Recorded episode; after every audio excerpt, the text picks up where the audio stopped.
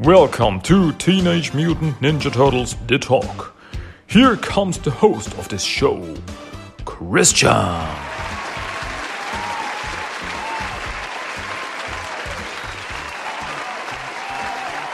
Are you ready, kids? For episode 150 of Teenage Mutant Ninja Turtles The Talk. 150. Ain't it crazy? 150 English episodes of TMNT The Talk. Whoa! How far we've come. And no sign of stopping. Dudes, here we go again. Welcome back to Teenage Mutant Ninja Turtles The Talk. My name is Christian, and yeah, as I said before, this is episode number 150. Incredible. Awesome. Fantastic. Yeah, that's the Ninja Turtles way. And yeah, for this special episode, I want to talk about a very special comic. Because today I'm gonna talk about Teenage Mutant Ninja Turtles, The Last Ronin, Lost Years number three. Dudes and dudettes, if you're not reading The Last Ronin, if you're not reading The Last Ronin, Lost Years, you are totally missing out. Honestly, this is. I'm just a fan. I'm just a fanboy. I say it. That's the way it is, and I'm not ashamed to admit it. And that's the way it is. Teenage Mutant Ninja Turtles, Last Ronin, Lost Years, number three. That's the comic today I want to talk about. And yeah, it's pretty cool. It's pretty, yeah, well, cool. Cool might not be the right word. It's actually pretty dramatic. But we're getting there. We're getting there. Shall we start? Shall we get into this comic? I guess that's what we are all here for. TMNT, The Last Ronin, Lost Years number 3, came out on April 26, 2023. And who are the people behind this comic book? Well, writers are Kevin Eastman and Tom Waltz. Uh, the then Bart, so the past Bart, uh, there the pencils are by S. L. Gallant and inks by Maria Keane. And now, so the Bart in the future, future, whatever we want to call it. Um, Pencils and Inks by Ben Bishop. Splinter's Journal is by Kevin Eastman. As we remember from the last uh, two issues, uh, there's always one page that shows Splinter's Journal with one bit of wisdom in it, and that's drawn by Kevin Eastman. Very, very cool. Uh, colorist Luis Antonio Delgado, letterer Shawn Lee, editorial assistant Nicholas Ninu, associate editor Thea Chuik, editor Charles Peacham yeah, what else can I say? Wonderful people who make a wonderful comic. Shall we get into it? Shall we start? Yeah. Um, first off, when we open up the comic, we get a splash page. We get a splash page just like the last time. Uh, we see a picture, a page of Mikey kneeling on the ground, bad guys lying around him, uh, defeated apparently, and we see that this is in Inner Mongolia. Then, so this is the past because yeah, it's Mikey, Last Ronin, and he's there sitting, kneeling on the ground, and he's shouting, "My, my eyes!" And we don't know what's going on. We're gonna find out. Then, in, on the next page, we get the story so far. So, little catch up here.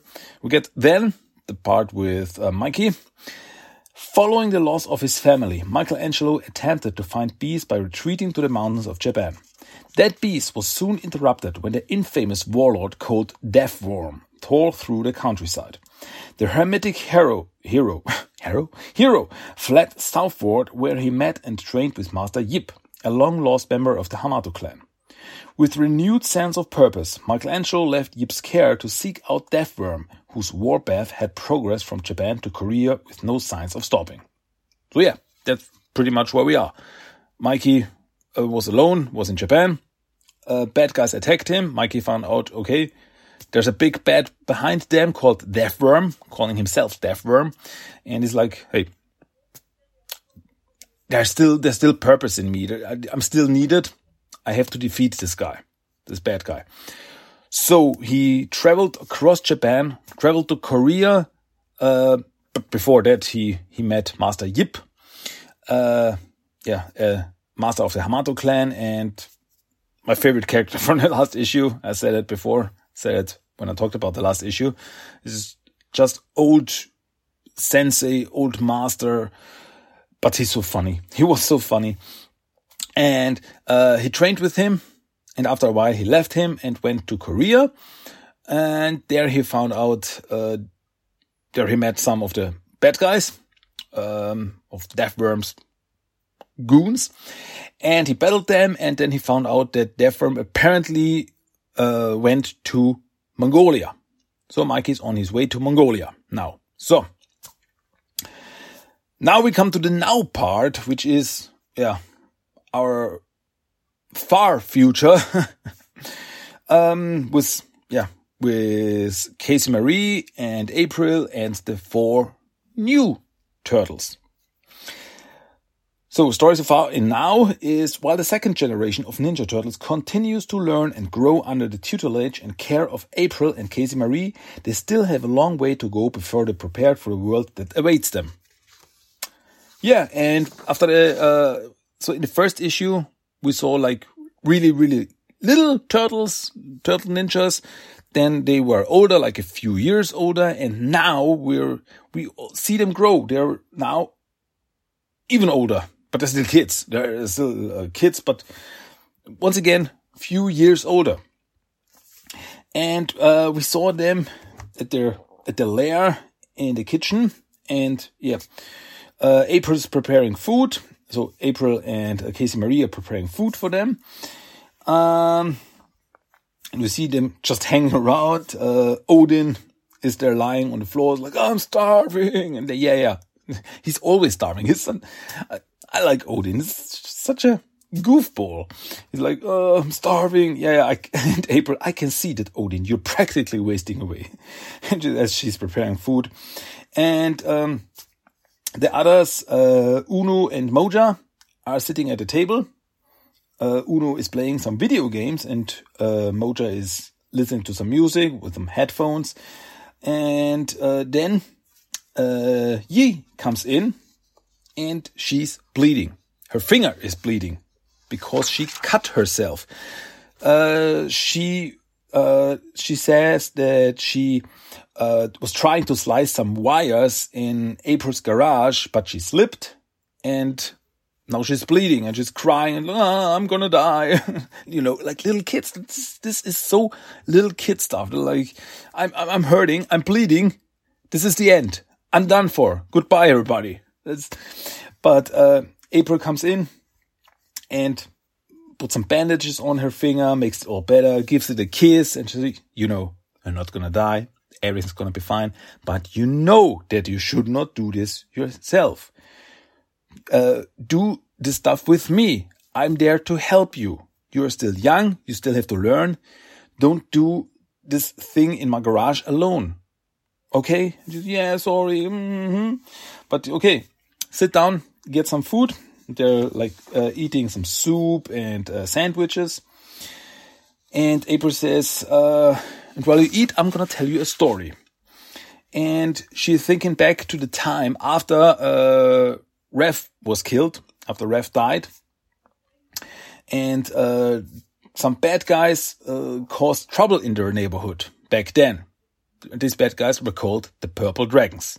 And like, whoa, purple dragons. That's the first mention of the purple dragons in the uh, Ronin in this universe. So yeah, apparently they existed back then, or maybe they still exist. Who knows? Um, and yeah, they were causing trouble, and April wanted to investigate this whole situation. Um, because the other turtles and Casey were busy otherwise. And she couldn't wait for them. She wanted to investigate this, whole thing herself. So, so she sneaked in and uh, tried to find out what they were up to and everything. But then she got caught. And yeah, but she got lucky because before something bad happened to her, uh, the turtles and Casey appeared and helped her out, defeated the bad guys, beat up the the purple dragons, and so everything was fine. And she learned a very important lesson here, and this lesson she wants to give back to these kids that um, even though her heart was in the right place, her mind and body weren't quite ready for this job. She still needed help. And that's perfectly okay. It's perfectly okay to ask for help. Um, it's good that you try stuff for yourself. But sometimes you think, hmm, this could, I could be way over my head in this. And if you think this, it's no problem to always ask for help from your friends. And I think that's a very, very important message, message here. And that also, uh, Grandma April's like to Yi, you see, we can always do this stuff together. We can work on stuff together. But ask for help. It's no problem. You're still young. You still learn. It's, and he is, okay, okay, Grammy April. I will. I promise. And, oh, they're so cute. Um, and then we have the, the, the splash page uh, drawn by Kevin Eastman with, uh, the, with a page from Splinter's journal. And we see, uh, it is during our darkest moments that we must focus to see the light. A quote by Aristotle. So, on the next page, we go back uh, to the then part, to Mikey's part, what happened to him. And something's wrong because Mikey is like there sitting, uh, kneeling on, in the grass and he's like, something's wrong, something's wrong. I, I, I can't see, I can't see. And he's surrounded by some guys. Like, but we can see you, creature. And Mike is like totally confused. Who is there? What's going on? I, I, it's all dark. It's all, and um, then these guys, whoever they are, attack Mikey, and uh, with some ropes they tie him up, and he can't find can't fight back. It all goes so fast, and he's yeah, he's apparently blind suddenly, and we are like, what happened? What the shell happened here? And then these guys, uh, they are all wearing gas gas masks, and they're riding on horses over the countryside, and they uh, put Mikey in a cart, and they take them uh, with, take him with them, and they're they're speaking Mongolian. So apparently, Mikey is already in Mongolia, and they say that uh, we take we take you with us. The Noyan awaits, and Mike is like, Noyan? Yes, creature. Jormagan Noyan, our leader. He will decide what to do with you. And yeah, then Mikey uh, thinks to himself that, or he remembers that he began to fade into black. He's like, was I awake? Was I dreaming? Or was I remembering? And then he remembers how he got here. Because the last time we saw uh, him, uh, he remembers his fight in the bar in Korea, where he beat up these uh, Deathworm guys, and one of them told him uh, that Deathworm, the big bad, is in Mongolia. So he took a car, or more or less, he stole a car uh, with the help of a sigh and something that he remembers from Casey, that Casey taught him how to break into a car without breaking it. and yeah, with a map and the ghost of his brothers by his side, he drove to Mongolia. Um, so they went through Korea and they see that because in the last issue we got the information that in this future Korea was unified again. South and North Korea were unified again, but it's not like everything's fine now. He sees some scavengers who steal parts from cars and it's snowing. It's cold. It's snowing, but the snow is pretty weird and something's wrong. It's the, the snow is weird looking. Something is not right. And, uh, then they drive, then Mikey drives through, um, to, through China and there was a big earthquake, a 9.6 magnitude earthquake that destroyed half the country. And we see this like everything destroyed and it's like, it's horrible. Or as Mikey puts it, um, if the former North Korea was scary, China was horrifying. Every town was the same. Um, so they keep driving. Oh, Mikey keeps driving with his brothers by his side, if you know. Uh, and then he sees what was up with this mysterious snow, quotation marks, snow. And he sees a destroyed nuclear plant. So apparently through the earthquake, the nuclear plant was destroyed and the snow was fallout. So, oh boy, that's definitely not good. And when Mikey finally got to Mongolia, suddenly something went wrong because suddenly Mikey started to feel very sick and he couldn't concentrate anymore and he lost control of the car, crashed into a tree, fell out of the car. And that's where he was found. That's where we are now. He's blind. He can't see. He's caught by these Mongolian guys and they bring him to their, yeah, to their village. It's more, it's not really a village. It's just some tents because they are nomads. They're nomads. They uh, travel across the country and they have these tents everywhere. And so they, um, they're not aggressive. They're not aggressive to, towards Mikey.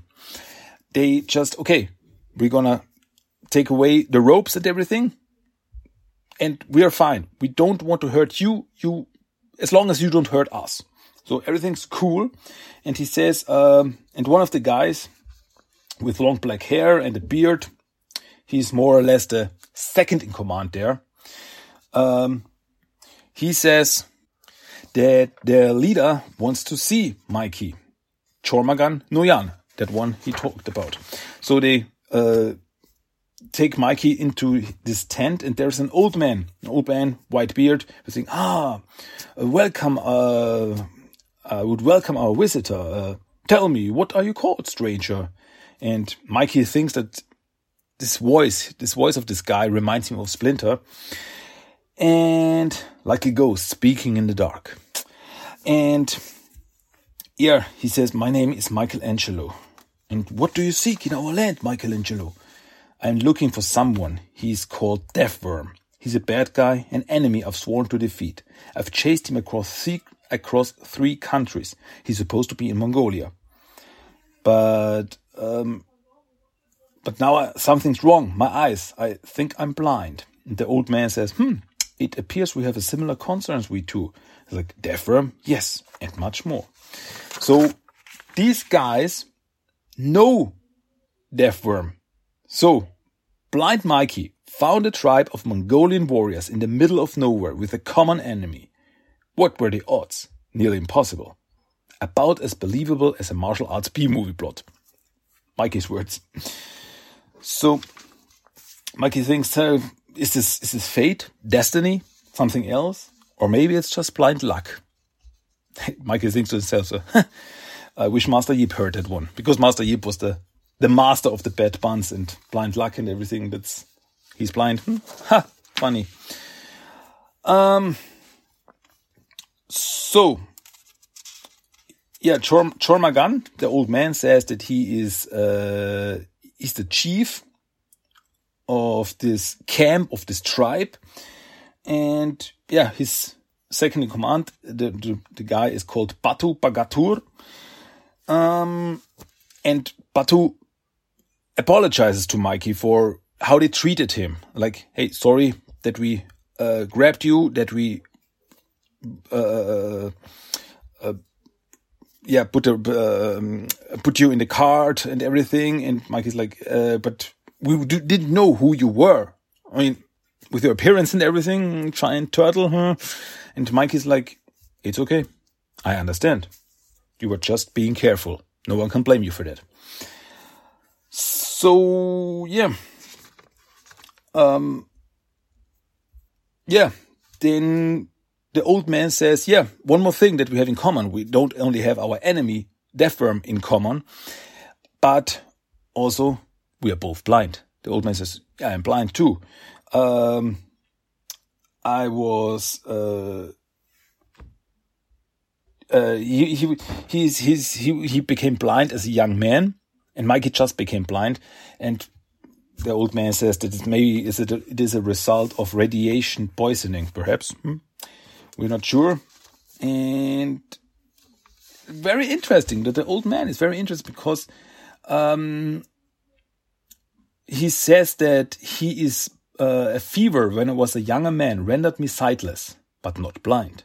Even without my eyes, I can see the noble warrior inside you, Michelangelo. And as the enemy of my enemy is my friend, I would invite you to join us as one of our Nokupts, soldier and free man. Er, free mutant, as he puts it. And yeah, so this is very interesting because at first we thought, okay, there's like some, some bandits or anything and they attack Mikey and they tie him up and everything. So, oh, great. He, from one bad situation into another. But no, these are good guys. These are nice people and they treat Mikey nice, even though for his appearance. And that's such a wonderful change here that for once Mikey has found someone who will not doesn't doesn't want to attack him, doesn't want to kill him, is not afraid of him. And that's so nice. And they say, okay, you can for now you can live with us. You can stay here with us and everything. And uh, because of the whole situation uh, of the blind, Mikey's like, hey, but what can I do? I'm blind. So yeah, we will give you a helper. And this helper is a little girl called uh, um, Garel. Garel is the little is a little girl, and and she will help Mikey to adjust to this whole new situation with the tribe, and well, of course, with his blindness. And she's such a cute little girl. She's like, uh, as as, as Batu says, "Hey, Garel, train your English with him." and the first thing she says is, "Hello, Beatles, John Lennon." and then she uh, she says, uh, "Come, Michael Angel." So Michael Angel. She always calls him that, Michael Angel. And then we see like Mikey trying to adjust to this whole situation. They are sitting there, they are eating together. Uh, ah, I always get mix her name up. Garel. Garel gives him food, and at first the others of the tribe, as they are sitting around eating there, uh, they are suspicious of him, and Mikey feels this. Like I, as he puts it, I didn't need working eyes to figure out they weren't as sure about me joining them at first as the Noyan seemed to be. And uh, then Patu, Patu came in like, "Hey, may I join my join you, my friends?" And he sat down with uh, Garel and Mikey and ate with them. And the others saw this. The others of the tribe saw this. And if the second in command of the tribe accepts Mikey, so do the others. They say, "Ah, okay." They trust his judgment. They're like, "Okay." So this this this this turtle warrior is apparently good guy. So, yeah, uh, at night, Mikey is uh, in his in his in his hut in his tent, and as Mikey puts it, even when I'm alone, I'm never really alone because now that Gary left, he's left alone with his brothers, and like Um, they're talking about, hey, what what are we gonna do now with this whole blindness situation, everything that's pretty bad. And Mikey's like, I don't know, I don't know what I'm gonna do. But for now, he lives with these guys. He lives with this tribe, and they work together, they live together, and Mikey really becomes part of this tribe. And that's so wonderful. I really love this whole thing here, where Mikey like found some kind of new family.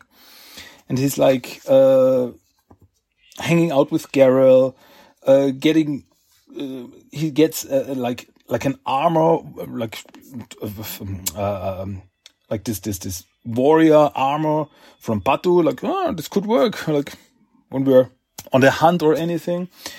Uh, and then he's sitting there by the fire with uh, Joromagan, Jormagan.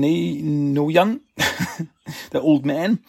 And this is such this is such an interesting such an interesting um, uh, dialogue here because they are sitting by the fire and he asks him Michelangelo how does the fire look? And he's like I don't know. I cannot see but you know it is fire and he's like yeah by the smell I guess and the sounds it's making and the heat and if you were to reach out and touch it well I'd get burned so, if you remember its unimitable aroma, its sultry voice, and its dangerous caress, do you not also remember its brilliant face? And Mike is like, You're right, I do.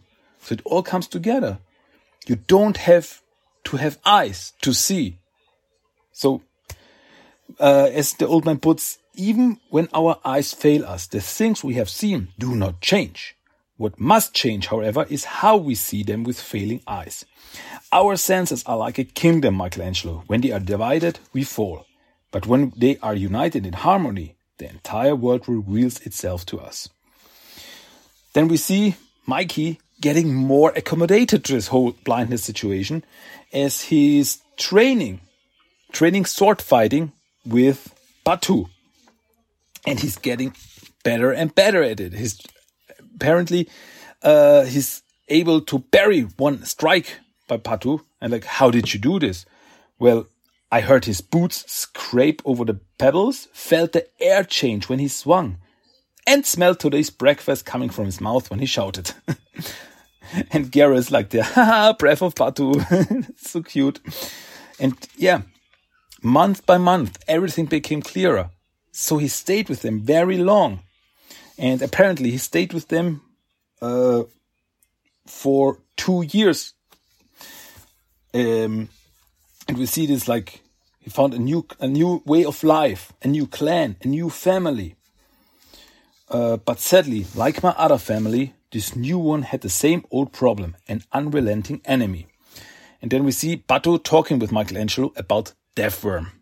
Like Deathworm, they fought with him. He attacked them, he attacked the tribe, and good men were killed, and uh, a lot of blood's been shed fighting him and his thugs.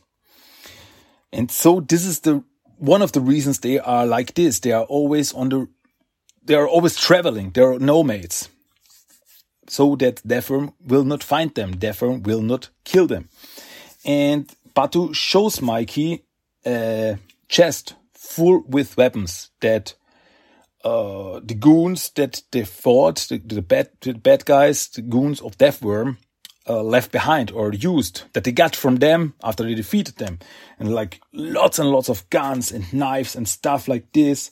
And Mikey looks through this, looks more or less. He's like, hmm, there's something. I smell something, a burning electric smell, like the kind that used to always be in my brother Donny's lab. And then he grabs two electrified two metal tonfas. And like, oh, you mind if I give these babies a ride? So this is where Mikey got his uh, metal EMP tonfas, as I want to call them, that he used in the original Last Ronin miniseries. Like when when he was able to clash these two together, they emitted a strong EMP that destroyed like smaller robots and stuff like that. So that's where he got them. Pretty cool, pretty cool. The origin, the origin of the tonfas. and yeah, and then we see Mikey training with these, smashing some uh, some bottles, and uh, Garel is looking at him and he is like really good and he's like, oh, I love these things. These links are great. And then Mikey says, okay, but now it's time for my swim. And he takes Garel with him to a little lake. And apparently Mikey always goes there for a swim because um, with the whole blindness situation, all his other senses, they over, always get overstimulated. He always hears, he always smells, he always uh, tastes. Uh, and he like goes for a swim, goes under the water to be for once in complete silence, complete, yeah, darkness. Okay. He's always in complete darkness when he's blind, but just to be silent, to, to don't hear anything, don't smell anything. He needs this. Uh, but as Mikey says, even when I'm alone, I'm never alone because he then hears his brothers in his head and like, okay, these tonfas are pretty cool. Yeah. And Donnie's like, I'm pretty sure those things have localized electromagnetic pulse capabilities too. Worth testing out at least. And, but this moments with his brothers, they don't last that long because suddenly he hears something, feels something. He hears gunfire. Like, what's going on? So he jumps out of the water and he sees a, a battle because some of gray uh, death worms, uh, death worm? No, death, it's, he's called death worm. Why do I think of Grey Worm now? No, Grey Worm was someone else. Uh, Worm. Yeah, yeah, I'm not, I'm not completely stupid. Um, who was Grey Worm again? Was Grey Worm? I think Grey Worm was someone from Game of Thrones. I'm totally getting confused here. Uh, anyway, uh, Mikey gets up, sees a battle. Some of the, the goons from Death, uh, goons have apparently found them, and they attack the the tribe and uh, with their guns, and he sm smells blood, and that blood comes from Garel as she's getting shot. And Mikey jumps out of the water and, oh, there's the creature. I told you it was in the water. And Mikey hears the guns. He feels the guns. He smells the guns. And he's like total daredevil style, uh, smashing through the guys, attacking the guys, punching the guys, kicking the guys. But then they uh, surround him and attack him with some tasers. And he gets electrocuted and he falls to the floor and he's on his knees. And then Mikey's like, my, what's going on my, my eyes? I can see again. And then he gets knocked down. And the first thing, this, really, with this, this issue ends because the first thing that Mikey sees again after he gets his eyesight back is Garel lying there in the blood of pool, uh, in the pool of blood, dead. That's the first thing he says, and he can do nothing about it. Tears running down his face, and this is gruesome. This is so Oh, this is so bad. Oh man. Oh, and this is this is the end of this issue. To be continued.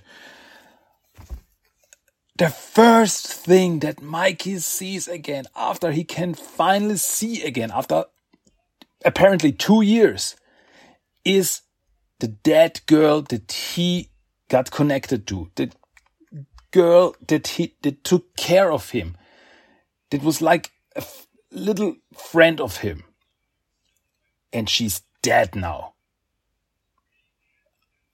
That's no, it's so ah, uh, it's really it devastates me because this in this issue, Mikey found a new clan, a new family, a new tribe. He could live in peace. But no, no. Evil always finds him. And yeah, that really, it, this, this, this ending really broke me, honestly. Um, and this whole, this whole thing, this whole thing, uh, with the blindness was actually very interesting. Um, because at first, before the ending of this issue, when he got his eyesight back through the electrocution, um, yeah, it's comic book logic don't doesn't matter. That's just the way it is. Um, at first, I thought that maybe, maybe Mikey stayed blind, that he did not get his eyesight back, and he stayed blind, and he was blind in the original miniseries. And but nobody realized it. He never mentioned it. Nobody realized it because he was so adapted to it.